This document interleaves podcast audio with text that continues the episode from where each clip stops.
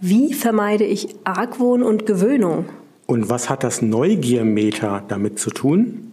Die Antwort auf diese Fragen erhältst du in der zehnten Folge unseres Podcasts Neu und gierig. Dein Podcast zum Neugier-Marketing von Julia und Stefan.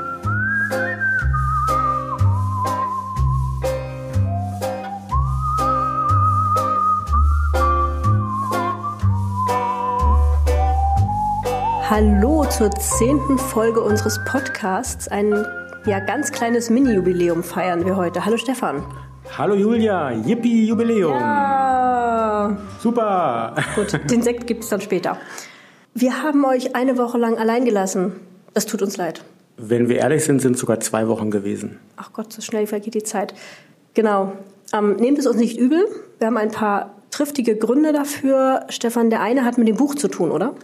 Ja, ganz genau. Wir haben euch allein gelassen, ja, 14 Tage, wir gestehen, weil wir die erste Woche in New York gewesen sind. Der eine oder andere hat es ja mitverfolgt, wo wir den Plan hatten, ebenfalls auch einen Podcast aufzunehmen. Und in der letzten Woche wir ja, es sind so ein bisschen die Spätfolgen von New York gewesen, eine ganze Menge an Workshops hatten, wo wir zum allerersten Mal die Inhalte des Buches auch ausgewählten Kunden vorgestellt haben und Workshops gemacht haben, um so ein bisschen zu testen, ob die Inhalte auch wirklich tragfähig sind. Das war alles super spannend. Auch New York war super spannend. Können wir gleich noch mal ein bisschen erzählen vielleicht auch. Nur, und das ist wirklich Schande auf unser Haupt, wir haben gemerkt, wir hatten nicht so richtig was zu sagen im Podcast, beziehungsweise sind selbst bei den Themen so sehr am Brainstorm gewesen, dass wir so kein richtiges Thema rund gefunden haben. Ne? Ja, ganz genau. Irgendwie, glaube ich, hat sich für uns vieles durch die Workshops nochmal neu geformt für das Buch. Also wir haben jetzt mal so ein bisschen der Blick in unsere Arbeit, ähm, vieles umgeworfen nochmal und neu auf die Beine gestellt. Das wird auch ähm, inhaltlich dann ein Thema für heute sein. Ja, aber auf der anderen Seite haben wir eben auch gemerkt, all das, was wir uns so vorgestellt hatten für New York, für den Podcast und auch für letzte Woche, hat dann gar nicht mal so richtig geklappt. Und da dachten wir, okay, bevor wir irgendwie euch zusülzen, Schauen wir mal, warten wir ab und starten jetzt richtig durch und haben auch ja ein sehr spannendes inhaltliches Thema, was wir nochmal ganz neu geformt haben und ja, wollen euch auch so ein bisschen jetzt zum ersten kleinen Mini-Jubiläum so ein kleines neues Konzept von uns oder für den Podcast vorstellen. Es wird nämlich so sein, dass wir im ersten Teil des Podcasts immer genau über wie bisher ein Thema aus dem oder für das Buch sprechen und im zweiten Teil so ein bisschen schauen, was uns eigentlich in der Woche neugierig gemacht hat. Inhaltlicher Natur, ähm, also hauptsächlich eben fachlicher Natur, aber vielleicht auch aus ja, ganz anderen privaten Interessen einfach und werden da so über ein, zwei, drei Links mal sprechen, ähm, vielleicht aus dem Bereich SEO mal und gucken, was sagt ihr dazu eigentlich und einfach ein sehr persönliches Statement mal dazu abgeben, weil wir das sehr spannend finden, einfach mal darüber zu sprechen. Ganz genau, gut, gut erklärt. Das heißt, sich erwarten immer zwei Teile im Podcast. Wir springen mal ruhig, glaube ich, so in den ersten Teil schon herein. Julia, du hast es gesagt, wir haben nicht alles umgeschmissen im Buch, aber eine ganze Menge durcheinander gewürfelt. Also wer immer schon mal ein Buch geschrieben hat oder wer immer sich in irgendeiner Art und Form, glaube ich, mit irgendwelchen Projektarbeiten beschäftigt, der kennt genau diese Situation. Du machst und tust und irgendwann merkst du selber, dass du das Gefühl hast, du hast Scheuklappen auf. Oder du hast dich so in ganz viele verschiedene Bereiche hineinbegeben, dass du einen Moment innehalten musst und einfach mal wieder die Vogelperspektive gewinnen musst. Und das ist genau der Fall, der bei uns in der letzten Woche und die Woche auch in New York gewesen ist, wo wir gar nicht viel Neues Inhaltliches gemacht haben für das Buch, sondern wir haben einfach mal alles liegen gelassen, ähm, sind gerade durch New York gewandert, durch die Straßen und haben ganz viel diskutiert, ob gewisse Richtungen, gewisse Themen, die wir im Buch ähm, rund um das Thema Neugier eben behandeln wollen, ob das überhaupt so passt. Das war nicht immer schön, das war auch nicht immer friedlich, äh, aber da passt natürlich New York auch als Stadt hervorragend dazu.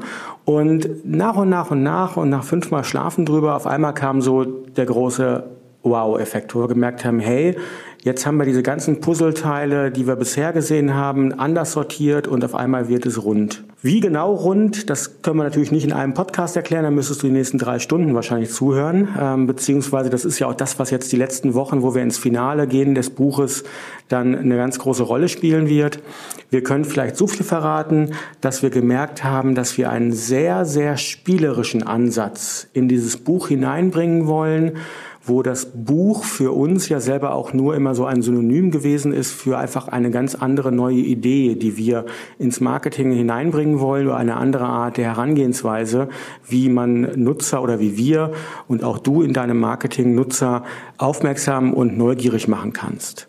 Und genau dieser, dieser spielerische Effekt ist es, den wir eben letzte Woche mit ein paar Kunden auch mal getestet haben, der in der kommenden Woche in ein, zwei Workshops eine Rolle spielen wird, wo wir das Ganze dann auch versuchen, von der Theorie in die Praxis zu bringen und diese Praxiserfahrung wieder ins Buch zurückholen auch. Gut, wir wollen zum ersten Thema kommen, über was wir heute reden wollen. Und wir haben es in der, in der Ankündigung schon gesagt, es geht um einen Gedankenansatz, den wir so in sechs, sieben, acht Minuten mal einfach diskutieren wollen gemeinsam. Da geht es um unser sogenanntes Neugiermeter. Das klingt jetzt schon ein bisschen wie Barometer oder Thermometer. Das klingt ein bisschen nach Fieberthermometer. ähm, was vielleicht daran liegt, dass ich, wie ihr hört, leicht erkältet bin, ähm, dass ich daran sofort denke oder vielleicht auch, um nochmal auf New York zurückzukommen, es war verdammt kalt. Dadurch, vielleicht kamen wir auch deshalb auf dieses, ähm, auf diese Grafik. Nichtsdestotrotz, ähm, das Neugiermeter, ihr kennt das sicher alle. Ähm, es gibt, ihr kennt es von euch selbst oder von euren Kunden oder Gästen, Menschen, die sagen zu eurer Marke zu oder, oder zu einem Erlebnis, die finden es absolut scheiße und wollen es nicht kaufen. Dann gibt es verschiedene Bereitschaften, wie Menschen eine Marke sehen, bis hin zu Menschen, die es eben großartig, grandios finden, die immer wieder zu euch kommen, die euer Produkt immer wieder kaufen. Und dazwischen gibt es ganz viele ja, Schattierungen ähm, von dem, wie ein Mensch eben eine Marke oder ein Produkt eben dem Ganzen gegenübersteht. Mit einigen von euch haben wir damit auch schon gearbeitet, in gewisser Hinsicht, aber noch nicht in der Form, wie wir es jetzt haben. Steigen wir ein, Stefan. Erklär mal kurz, wie du auf den Gedanken des ähm, Neugemeters kamst. Eben dieser spielerische Ansatz war der Hauptgedanke.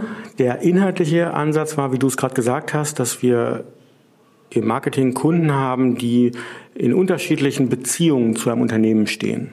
Und du hast es gerade gesagt, das geht von ganz, ganz ablehnend bis hin zu total begeistert. Mit reingeholt ist, dass wir ja zwei ganz große Killer haben im Neugier-Marketing und zwei ganz große Antriebe, die vermeiden, dass wir neugierig werden oder neugierig bleiben. Das ist auf der einen Seite der Argwohn, der Argwohn, den wir gegenüber einem Produkt haben, einer Marke haben oder einer, einem Thema haben, sorgt dafür, dass wir uns damit nicht beschäftigen und nicht neugierig werden. Auf der anderen Seite ähm, gibt es eben diese Gewöhnung und die Gewöhnung sorgt dafür, dass wir von einer totalen Begeisterung irgendwann das Desinteresse gegenüber einem Thema oder einem Produkt eben auch haben. Und ihr kennt das sicherlich alle, dass ihr mit wehender Begeisterung mal irgendwas ausprobiert habt, dann habt ihr es ein paar Mal genutzt und dann irgendwann bleibt es in der Ecke liegen. Also ich nehme jetzt mal aus äh, ja, unserer eigenen Erfahrung heraus, wir haben da so einen Wassermaxe noch rumstehen, ähm, der da das Wasser sprudeln lässt. Äh, das hat man so ne, zwei, dreimal lustig gemacht, aber irgendwann war so die Faszination weg und man nutzt es nicht mehr, oder? Eigentlich ist er nur kaputt. Ähm. aber ich glaube, ähm, es kam rüber, worum es ging. Gut, aber wir haben auch den Antrieb, nicht ihn zu reparieren. Vielleicht liegt es daran auch. Auf jeden Fall, du weißt hoffentlich, was wir meinen. Also es geht darum, wie können wir Argwohn vermeiden oder auch abbauen natürlich an Vorurteilen, die Argwohn antreiben und wie können wir Gewöhnung vermeiden. Um diese beiden ganz Extreme abzudecken, wo wir gemerkt haben, zwischen diesen beiden Extremen, da spielt sich diese Beziehung des Kunden zum Unternehmen ab. Ist es eigentlich wie ein, eine Art Thermometer, was eben ganz unten sein kann, also völlig unterkühlt oder aber völlig überhitzt mit der Gefahr, ähm, dass dieses Thermometer eben oben irgendwann durch die Hitze explodiert. Wünschen wir keinem, kann passieren. Genau, bevor ich habe vorher noch mal eine Frage an dich. Kann ich nicht sagen, dass genau die Menschen, die eben mein Produkt total blöd finden, es absolut ablehnen, Warum muss ich denn für die eigentlich etwas im Marketing tun, um die neugierig zu machen? Von denen kann ich doch auch denken, okay, das sind so die Gäste oder Kunden, die ich eh nicht brauche, lassen wir links liegen. Also warum beschäftigen wir uns eigentlich mit diesen Abstufungen und sagen nicht, Mensch, wir nehmen genau die, die uns ganz gut finden oder die vielleicht begeistert sind und vermeiden maximal vielleicht die Gewöhnung. Also was wollen wir eigentlich mit den Ablehnern? Also in dem Moment, wo wir das Gefühl haben, dass die Ablehner zu Unrecht uns ablehnen, haben wir schon den ersten Ansatz, wo wir Vorbehalte abbauen können, weil sie ja von ihrem Glück noch gar nichts wissen. In dem Moment, wo der Argwohn aus irgendwelchen Gründen vielleicht berechtigt ist, haben wir wieder Informationen, wie wir unser Produkt, unser Marketing verbessern können, weil uns der Kunde vielleicht darauf bringt, dass sein Argwohn aus Gründen resultiert, die wir selber vielleicht dann wieder durch die Scheuklappen nicht gesehen haben. Deswegen ist es schon auch spannend, sich mit diesen Menschen und Nutzern zu beschäftigen, die eben sehr ausdrücklich sagen, hey, du als Marke äh, gefällst mir überhaupt nicht und ich habe extrem fundierte Vorbehalte gegen deine Produkte. Heißt nicht, dass wir dort uns fokussiert nur beschäftigen, sondern uns geht es eben um diese Spanne jetzt dazwischen, zwischen diesen beiden Extremen, weil eben wie in einem Thermometer steigend wir unterschiedliche Temperaturzustände haben in der Beziehung zwischen Nutzer und Unternehmen. Und das Ziel deines Marketings bleibt ja, den Nutzer immer heißer zu machen, also das Thermometer immer mehr in den wärmeren, in den heißen Bereich zu bringen. Alles, was wir gerade so besprechen, findest du auch in dem Blogartikel auf neugiermarketing.de, wo dieses Neugiermeter auch abgebildet ist, damit du dir so ein bisschen auch eine visuelle Vorstellung machen kannst von dem, was wir jetzt gerade so dir erzählen dabei. Julia, du hast es gerade gesagt, wir haben ähm, eigentlich sechs verschiedene Temperaturzustände in diesem Neugiermeter. Und das Niedrigste, und das ist die gefühlte Eiszeit, das ist eben der Argwohn, das ist die Ablehnung. Also sind diese Produktmuffel, die generell Vorbehalte haben gegen jede Art dieses Produktes oder eines Erlebnisses. Und wir können es ja mal beispielsweise einfach in den Tourismus reinbringen. Nehmen wir mal an, ähm, aus irgendwelchen Gründen sagt ein Nutzer, ein Reisender, also so ein Urlaub am Meer, ein Nordseeurlaub vielleicht sogar, der interessiert mich überhaupt nicht. Ja, da habe ich also so viel Schlechtes von gehört, ähm, das will ich auf keinen Fall machen.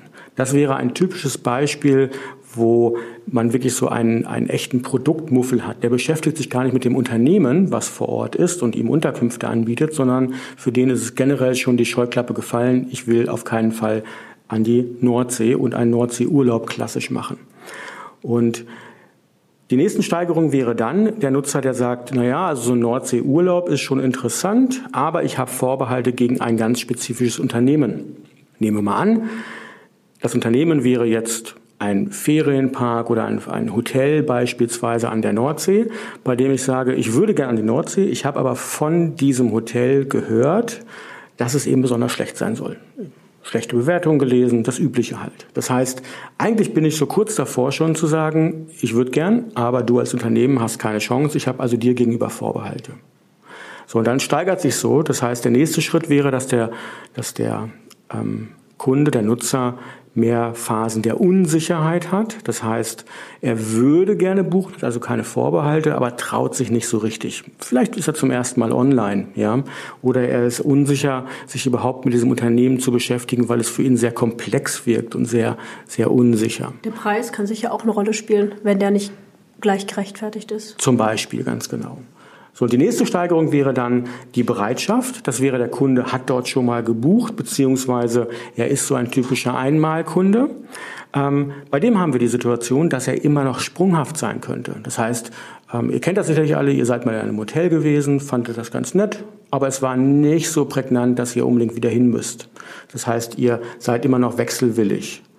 So, und die letzten beiden großen Steigerungen dazu wären der Produktliebhaber, also der Kunde, der eine tiefe Überzeugung hat, ein tiefes Vertrauen in das Hotel, in das Produkt. Und da muss ich schon eigentlich viel falsch machen, um ihn davon abzubringen.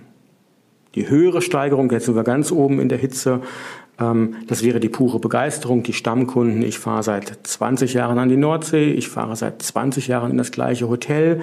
Man könnte ein bisschen zynisch sagen, das sind so diese berühmten Influencer, die also da wirklich überzeugt sind von einem Produkt, die es wirklich ernsthaft nutzen. Jetzt meine ich die Influencer, die wirklich Influencer sind, die also Stammgäste sind, ähm, die sich mit Produkten beschäftigen und nicht die nur hingehen, um schnell eine Reichweite zu erzeugen. Also das sind diese Abstufungen, ähm, die wir dort haben, äh, die ich glaube, jeder sich natürlich für, für einzelne Produkte auch vorstellen kann. Das Spannende ist jetzt, Julia, das festzustellen ist eine Aufgabe natürlich fürs Marketing oder einer guten Datenanalyse, herauszufinden, wo ist der Kunde gerade. Der zweite wichtige Punkt dabei ist, ihn eben immer heißer zu machen und in den nächsten Temperaturzustand zu bekommen. Ne? Ganz genau. Ich denke, wenn man weiß, ähm, in welcher Beziehung ein, ein Gast, ein Kunde zu unserer Marke oder zu unserer Region steht, dann ist das schon mal super, aber wir müssen natürlich auch was damit machen, wenn wir das Ziel haben, zum Beispiel aus Produktmuffeln, aus Ablehnern, ähm, jemand zu machen, der da wirklich von uns auch überzeugt ist. Von daher ähm, ist es erstmal wichtig herauszufinden, welche Arten von Menschen stehen uns gegenüber, welche Ablehngründe gibt es vielleicht, sich sehr ehrlich gegenüberzustehen. Also wirklich nicht ähm, zu sagen, Mensch, wir haben nur Begeisterte, wir müssen nicht begeistern. Es gibt immer Menschen, die auch ablehnend sind, die auch die Gefahr natürlich bergen, schlecht über uns zu sprechen. Das kommt auch noch hinzu. Also es heißt nicht nur, weil die Menschen von uns nicht überzeugt sind oder uns doof finden, dass sie das nicht auch weitergeben. Und da steckt also auch eine gewisse Gefahr dahinter. Wie kann man das herausfinden? Das sind natürlich wirklich eine, das sind Gästebefragungen, die ich sehr gut auswerte, die ich nicht nur habe, sondern die ich wirklich auch mal ernsthaft clustere nach Themen und überlege, okay, was steht hinter einer Kritik? Eine Kritik ist ja manchmal nur ja der die Spitze vom Eisberg und da herauszufinden, was eigentlich der Ablehnungsgrund ist, das ist ja spannend und schon eine gewisse Art von Arbeit. Ich kann ähm, mit den Rezeptionen von Hotels sprechen, ich kann Bewertungen lesen, ich kann gucken, was auf Social-Media-Portalen ähm, geschrieben wird und kann eben mal gucken, was finden Menschen gut und schlecht. Ähm, ich kann mit den Touristinfos sprechen. Also ich glaube, Quellen gibt es genug. Es gibt Studien, die auch mal jetzt für Tourismus zum Beispiel durchgeführt werden. Und ich denke, die Masse ist wichtig, also die Menge an verschiedenen Quellen. Nicht nur zu sagen, ich kaufe nur eine Studie oder ich nehme nur Bewertungsportale, sondern alle mal zu nehmen, intelligent zu clustern, zu gucken, okay, was steht dahinter und dann wirklich einzuordnen, welche Gründe fallen in die Ablehnung rein, in die Vorbehalte, Unsicherheit bis hin zur Begeisterung. Ähm, und wenn ich das habe, dann kommt natürlich der eigentliche Schritt, weshalb ich den ganzen Spaß mache, ähm, der auch auf dem Thermometer oder auf dem Neugiermeter dargestellt ist ich gucke, mit welchen Tricks, Mitteln, Möglichkeiten kann ich denn nun eigentlich diese Stufen auf dem Neugemeter höher gehen. Und ähm, hast du pro, oder haben wir in der Grafik pro Verhalten, pro ähm, Stand des Kunden auch gleich schon mal so Basisanforderungen genannt, wie man eben den Kunden, den Gast, den Nutzer bekommen kann. Du kennst wahrscheinlich diese ganzen psychologischen Überzeugungstricks. Also wenn du dich in irgendeiner Form so mit diesen typischen Behavior Patterns oder ähm, dergleichen mal beschäftigt hast, also welche kleinen Mittel setze ich auf einer Webseite, in einer Kampagne ein, um Menschen zu überzeugen, dann haben wir einen, einen ganz, ganz großen Bereich, eine große Schublade, die wir aufmachen können mit vielen unterschiedlichen Tricks. Diese Tricks haben wir mal genommen und überlegt, welche Tricks eignen sich besonders in diesen unterschiedlichen Beziehungsmomenten, die der Kunde hat, wenn er eben mit dem Unternehmen in Kontakt tritt. Und haben mal beispielhaft einfach zwei ähm, Tricks immer pro Neugiermeter reingenommen, die sich besonders eignen, weil Menschen in dieser Situation, in dieser Beziehung zum Unternehmen besonders positiv anfällig sind dafür, um überzeugt zu werden. Also ich nehme mal ein Beispiel vielleicht nur raus. Im Blogartikel haben wir die alle erklärt auch. Ähm, wir bleiben nochmal bei dem, bei dem Produktmuffel. Also der Nutzer, der sagt, oder der Reisende, der sagt, also Nordseeurlaub, no way, das kommt für mich nicht in Frage. Wenn ich ihm jetzt, diesen Nordseeurlauber, einfach nur Bewertungen oder auch Empfehlungen ganz allgemeiner Natur zeige über den Nordseeurlaub, ja, also 2000 Reisenden gefällt auch die Nordsee, dann ist das zwar interessant für ihn, aber es wird wahrscheinlich nicht funktionieren, weil die Überzeugungskräfte von typischen Reisenden werden zu gering sein, als dass er sagt, super, darauf achte ich jetzt. Anders wäre es wahrscheinlich aber, wenn wir es schaffen, echten Neid und echte Scham bei ihm zu erzeugen. Das heißt, das Ziel, ihn umzustimmen, wird wahrscheinlich funktionieren in dem Moment, wo wir ihm das Gefühl geben, jetzt bist du aber wirklich gefühlt der letzte Mensch auf der Erde, der noch nicht an der Nordsee gewesen ist. Und ganz viele echte Autoritäten, also einzelne Menschen, auf die diese Person hört und von, die er, von denen er sich beeinflussen lässt, sind an der Nordsee gewesen. Und das ist dieses typische Mittel, wenn ich ähm, Neid erzeuge durch Autoritäten. Das heißt, das sind die wirklichen Persönlichkeiten, das können Prominente sicherlich auch sein, es können, können Menschen und Nutzer sein, die einen echt großen Einfluss auf diese Person haben. Das heißt, die typische Empfehlung, die typische Stammgastempfehlung, die ich einsetzen würde, wenn ein Nutzer vielleicht sich mit dem Unternehmen beschäftigt, die wird in der Phase der Ablehnung nicht funktionieren, wohingegen das Einsetzen einer Autorität einen sehr hohen Faktor hat. Und da, da haben wir schon zwei typische Tricks, die man hat. Ne? Also Neiderzeugung durch Autoritäten gegenüber Empfehlung durch Bewertungen, durch Stammgäste und typische normal reisende Testimonials, ähm, die ich unterschiedlich einsetzen kann. Die einen bei dem Thema der Vorbehalte und dem Produktaffinen, die andere bei dem Thema Ablehnung und den Produktmuffeln. Und anhand dieser Beispiele haben wir in einem Neugiermeter dir mal auch im Blogartikel unterschiedliche kleine psychologische Tricks runtergeschrieben, in welcher Phase sie besonders geeignet sind und sie für dich im Marketing besonders wertvoll sind, um eben Nutzer sozusagen ganz nach oben zu bringen auch. Ja, ich glaube, ähm, damit lässt sich super arbeiten. Schaut mal rein, schaut euch das an, gebt gerne Feedback, ähm, sagt gerne, wenn ihr Ergänzungen habt oder bei ein paar Sachen sagt, das ist totaler Schwachsinn, das brauche ich nicht. Oder wenn ihr einfach Fragen habt, super gerne. Das ist noch nicht in Stein gemeißelt, noch ist das Buch ja nicht ganz fertig. Von daher sind wir gespannt, was ihr dazu sagt.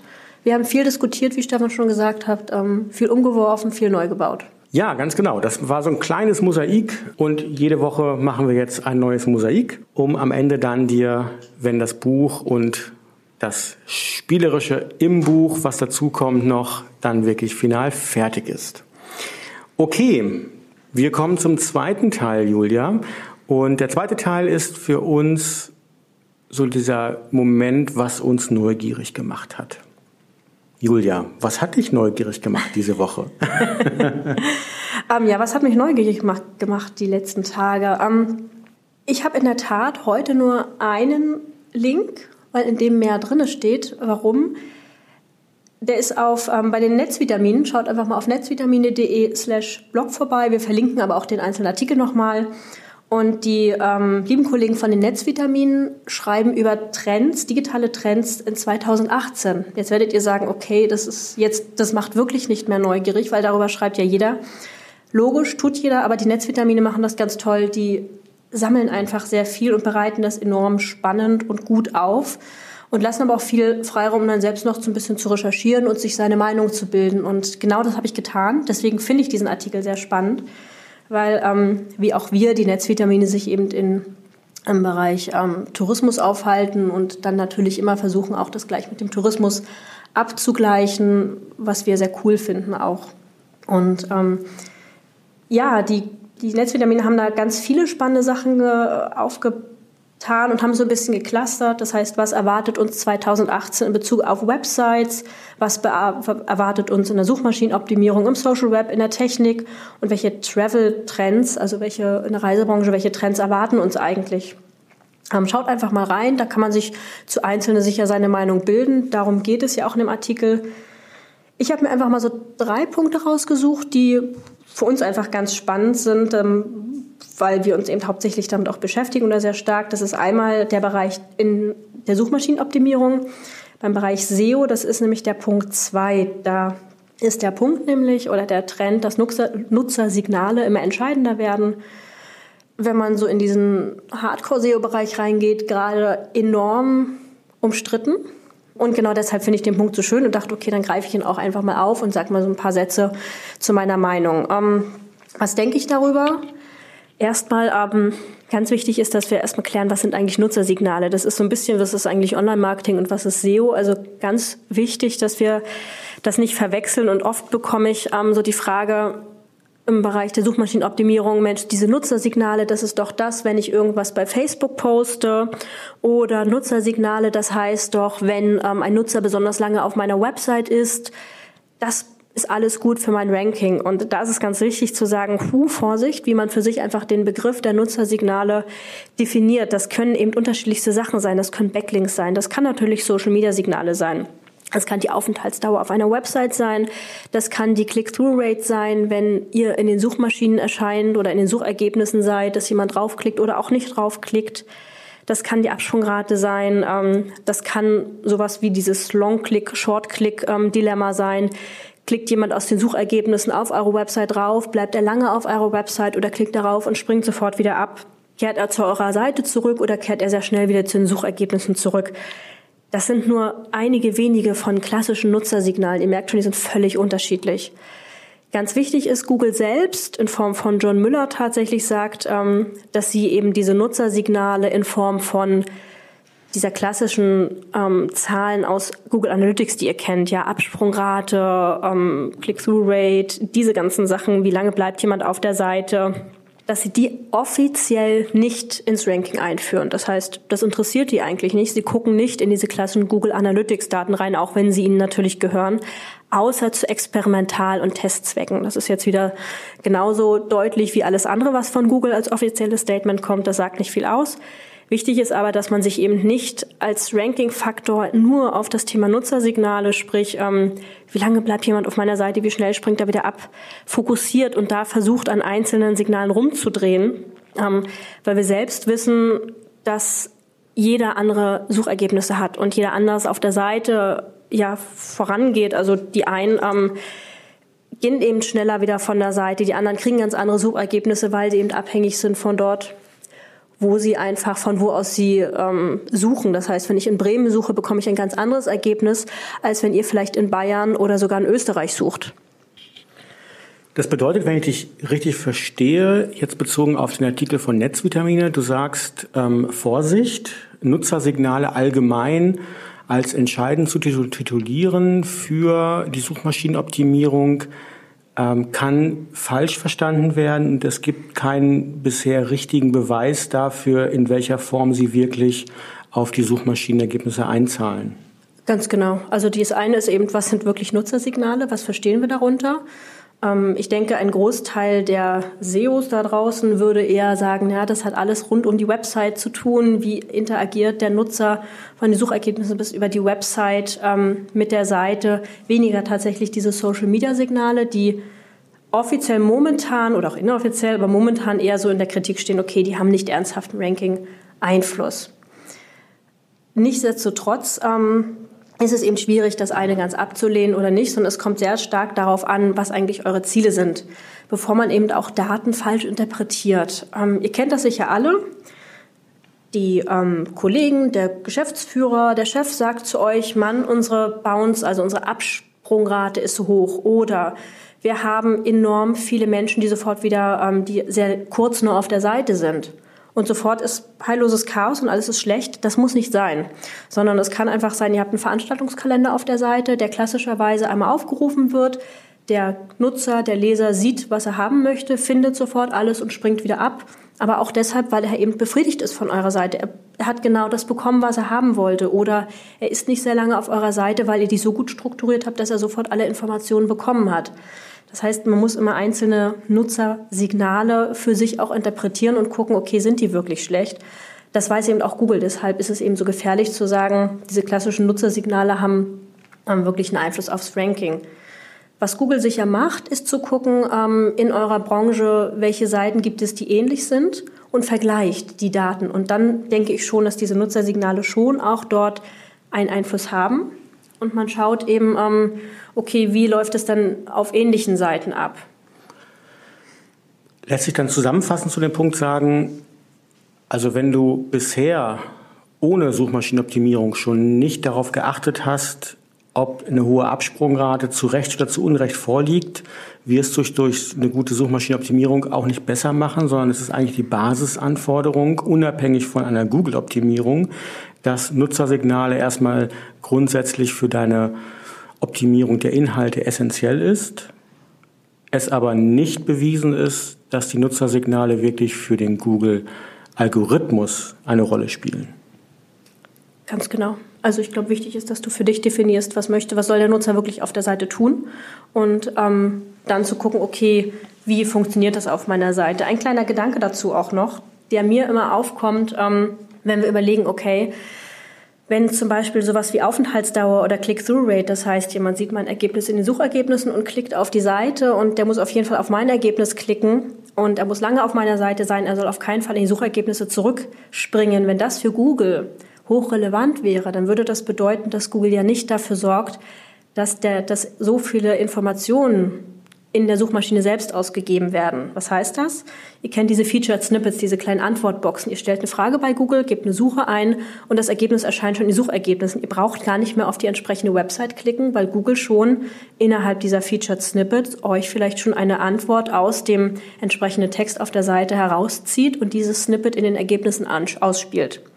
Das heißt, theoretisch könnte man sagen, warum sollte denn Google es so wichtig finden, dass ich auf der Seite bin, wenn er selbst dafür sorgt, dass ich eigentlich im, in diesem Ökosystem Suchmaschine bleibe. Von daher ist es eben immer schwierig zu gucken, was ist ernsthaft ein Nutzersignal und was nicht. Okay, dann gibt es noch einen weiteren Punkt, glaube ich, der dir aufgefallen ist, wo du etwas kritisch drauf geschaut hast. Äh, da ging es um das, den Punkt des Mobile First Indexes, korrekt? Genau, ähm, völlig richtig, was da steht. Mobile ähm, ist wichtig. Ich glaube, da sind wir uns alle einig. Und ich glaube, jetzt 2018 all, noch darüber zu sprechen, ist fast schon fatal, sondern es muss allen klar sein, wir müssen eine gute, im besten Falle responsive Seite haben. Aber ich denke, dass wer jetzt sagt, hu, was muss ich denn jetzt tun, um mobil gut dazustehen, der macht sowieso was falsch, denn dass wir Inhalte für auf den Kontext des Nutzers, auf das Gerät zuschneiden müssen und uns überlegen müssen, welche Inhalte auf der Seite interessieren den Nutzer vor Ort, also klassischerweise mobil und dann eher vielleicht zu Hause auf der Couch, das ist etwas, was auch schon vor zwei, drei, fünf Jahren relevant war.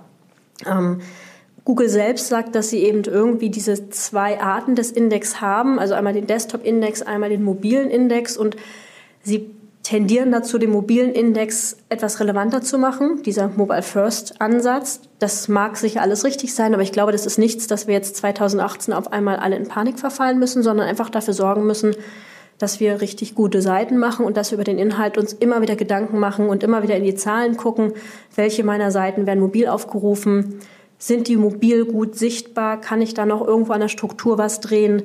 Habe ich die relevanten Informationen schnell verfügbar? Sind sie für die Sprachsuche optimiert? Ich glaube, da machen wir schon sehr viel richtig, bevor wir da ja in diese Panik verfallen.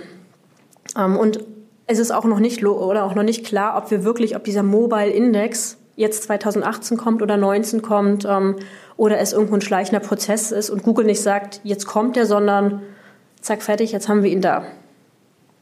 Okay, super. Also wer das nochmal nachlesen möchte, äh, auf dem Blog der Netzvitamine beziehungsweise im Artikel dann die digitalen Trends 2018. Eine große, tolle Sammlung mit vor allen Dingen auch das nochmal vielleicht gesagt, schönerweise jeder Punkt eben mit einem entsprechenden Link auf die Originalquelle, wo eben diese Behauptung oder auch dann die, die Verifizierung ähm, der Trends herkommt. Also wirklich ähm, toller Blogartikel par excellence. Da ist das Thema Sharing und Caring besonders angesagt. Ne? Ganz genau.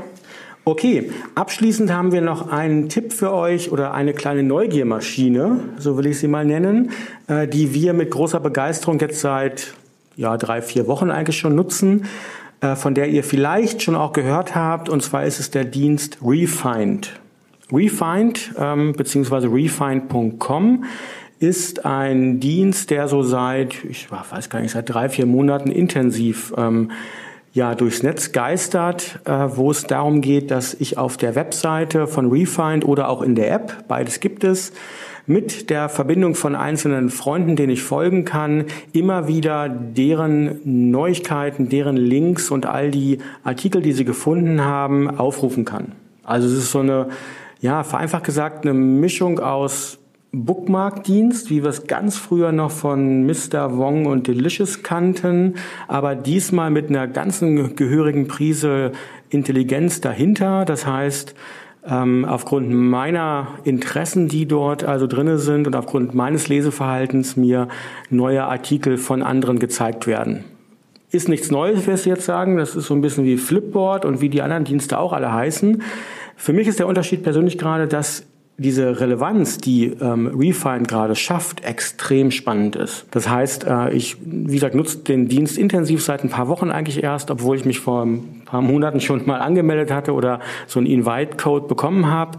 Ähm, Schau dir mal an Die Artikel, die ich dort bekommen habe, viele aus dem Amerikanischen natürlich auch gerade, weil da der Dienst, ähm, oder aus dem Englischsprachigen, weil da der Dienst noch ein bisschen größer ist, hat mir nochmal eine ganz andere Sichtweise auf Artikel gegeben, die ich sonst über andere Dienste wie Feedly oder eben auch die typischen Kanäle, die ich so nutze, nicht gegeben hat.